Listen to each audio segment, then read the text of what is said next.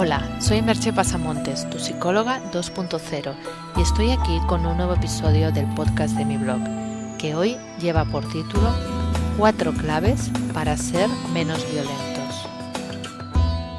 Steven Pinker es un interesante psicólogo experimental y autor de abundantes obras de divulgación científica. Su obra puede enmarcarse dentro del área de la psicología evolutiva.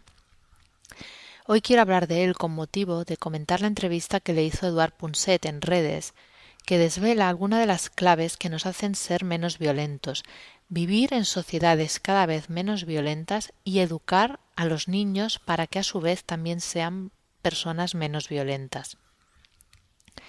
Sin ánimo de remontarme a diez mil años atrás, como comenta Pinker en la entrevista, solo comentar como referencia que en contra de lo que otros eh, científicos afirman, Pinker perdón, defiende que el paso de una sociedad de cazadores-recolectores, que era la sociedad de hace diez mil años, a una de agricultores, que a su vez el hecho de pasar a una sociedad de agricultores creó excedente agrario y con ello surgió la necesidad de los estados, este paso de un tipo de sociedad a otra hizo que la violencia disminuyera de manera notable. Esto es lo que parece ser que Pinker ha encontrado en los diversos estudios que ha realizado con el material que existe sobre la época. Ya en épocas más cercanas, en los últimos dos, tres, cuatro siglos, también se va observando una disminución de los crímenes violentos y de las conductas violentas en general, incluyendo en ello la violencia de Estado, si bien esta tendencia es más obvia en sociedades democráticas, también se observa, aunque en menor grado, en las no democráticas. Hecha esta introducción, que no pretende ser exhaustiva, ya que, bueno, desde el post tenéis el enlace al, redes, en donde podéis ver la entrevista completa si tenéis más interés en los detalles, paso ya a destacar el, punto que me parece de mayor interés, que son las cuatro claves que hacen que las sociedades sean menos violentas y por tanto los seres humanos también sean menos violentos. La primera clave sería vivir en sociedades democráticas. Como ya anticipaba en la introducción, aunque la democracia tenga sus fallos, es de momento la mejor forma que hemos encontrado para regular la convivencia en nuestro mundo hemos de pensar que quizá hay otras formas de, Estado de regulación de la convivencia que podrían ser eh, muy atractivas para los miembros, pero que funcionan bien solo en sociedades pequeñas, tipo tribales de 50 100 miembros como mucho. Para gestionar sociedades como las nuestras de millones de personas se necesita otro sistema, y el sistema democrático es el que ha supuesto mayores beneficios y menores perjuicios de todos los que se conocen hasta el momento. Una de las características básicas de la democracia es que delega en el gobierno el ejercicio y control de la violencia y con ello también la regulación de las eh, relaciones entre los ciudadanos. Pero no solo eso, a su vez la población controla al gobierno, mediante las elecciones y otros instrumentos de participación democrática, con lo cual se asegura de que éste no exceda en sus atribuciones. Cuando el gobierno lo formaba, por ejemplo, un rey, era el rey también el que ejercía la violencia o no sobre los ciudadanos, pero estos no tenían derecho a quejarse, por decirlo de algún modo, o a ponerle ningún coto a lo que hiciera el rey. Esta sería una de, las claves también de, la menor violencia en, sociedades democráticas. La segunda clave la podríamos llamar la extensión de la empatía. Esto sería el hecho de ser más capaces de ponernos en el lugar de los demás, cosa que a, su vez hace que seamos menos violentos, ya que la otra persona, cuando somos empáticos, nos damos cuenta de que podríamos ser nosotros mismos. Hay numerosos experimentos y pruebas que demuestran que cuando humanizamos a los demás, los sentimos más cercanos y somos más empáticos con ellos. Esto es algo que, bueno, que, lo hemos podido ver en muchas situaciones, que a más cercanía sentimos eh, con alguien, más fácil nos es preocuparnos de lo que le sucede a esta persona, en, en conclusión, ser empáticos con ella, ¿no? También influye para que se extienda la, empatía el hecho de ser más cosmopolitas.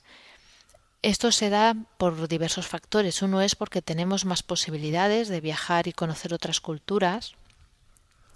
También tenemos la opción de a través de los medios de comunicación ver cómo son esas culturas, conocer sus costumbres a través de noticias, reportajes, documentales, etcétera. Y luego en los últimos años tenemos una conexión directa con esas otras culturas a través de las redes sociales y todo eso favorece que se amplíe nuestro mapa mental. Esto nos provoca más flexibilidad mental para entender costumbres y tradiciones de esas otras eh, culturas o civilizaciones y sentirlas de ese modo más cercanas. Con ello somos menos proclives a ser violentos con esas otras personas, de lo que lo fueron nuestros antepasados, que de algún modo al no tener ese cosmopolitismo veían en, en, el extranjero un extraño, muchas veces un bárbaro, alguien que, que, no era de su misma especie, llegaba incluso a ese extremo. ¿no? Esto es algo que nosotros hemos cambiado muchísimo. El tercer factor o la tercera clave es el comercio. La globalización ha provocado que comerciemos con personas de cualquier parte del mundo. Eso a su vez hace que necesitemos esas relaciones comerciales. En la mayoría de los casos no sale a cuenta entrar en guerra con países con los que se tienen intereses comerciales o económicos. Es evidente y todos conocemos excepciones en las que no se ha cumplido esto y precisamente los intereses económicos han provocado guerras. Pero en general, el, el hecho de tener eh, esa relación comercial actúa como un factor de contención y no como un factor que provoque que haya más violencia. El cuarto factor o la cuarta clave sería la razón y la educación. Aunque la ilustración, la época de la ilustración ha recibido muchas críticas, sobre todo desde la posmodernidad, de alguna manera porque hubo un gran ensalzamiento del individualismo y llevó a desastres como la Primera y la Segunda Guerra Mundial. Es cierto que la conciencia de uno mismo es otro factor de protección contra la violencia. El individualismo a ultranza puede tener consecuencias nefastas, como esto que he comentado de llegar a guerras, o sin ir más lejos lo que ha sucedido con la crisis económica en el que mm, gran parte de, de los sucesos eh, han sido provocados por personas que, que se han excedido tremendamente en su ambición. Pero no obstante, un individualismo sano, un individualismo que promueve el derecho del individuo a buscar su propia realización y felicidad personal, nos protege a su vez de totalitarismos que acaban siendo violentos en la imposición de sus verdades. También se ha visto que la educación, en términos generales, lleva a los seres humanos a ser menos violentos, a tener más conciencia de sí mismos, a tener más conciencia de sus semejantes. Obviamente, las cuatro claves hablan en promedio, y está claro que podemos encontrar casos individuales que se alejen de ese promedio.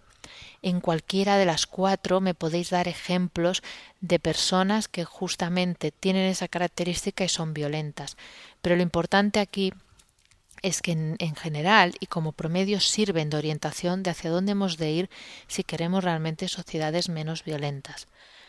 Puede resultar un poco triste darse cuenta de que parte de esa no violencia viene de intereses personales, pero también es cierto que otra parte es debido a ser capaces de ser más empáticos con los demás, lo cual para mí nos honra.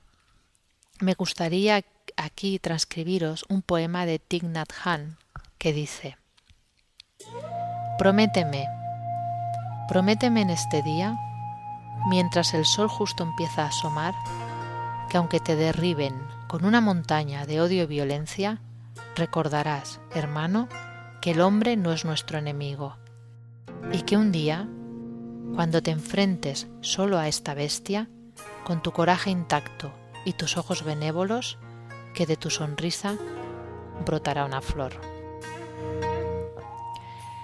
Apostemos, pues, por un mundo menos violento, educando a los niños en esos principios y aprendiendo nosotros también a vivir de acuerdo a ellos.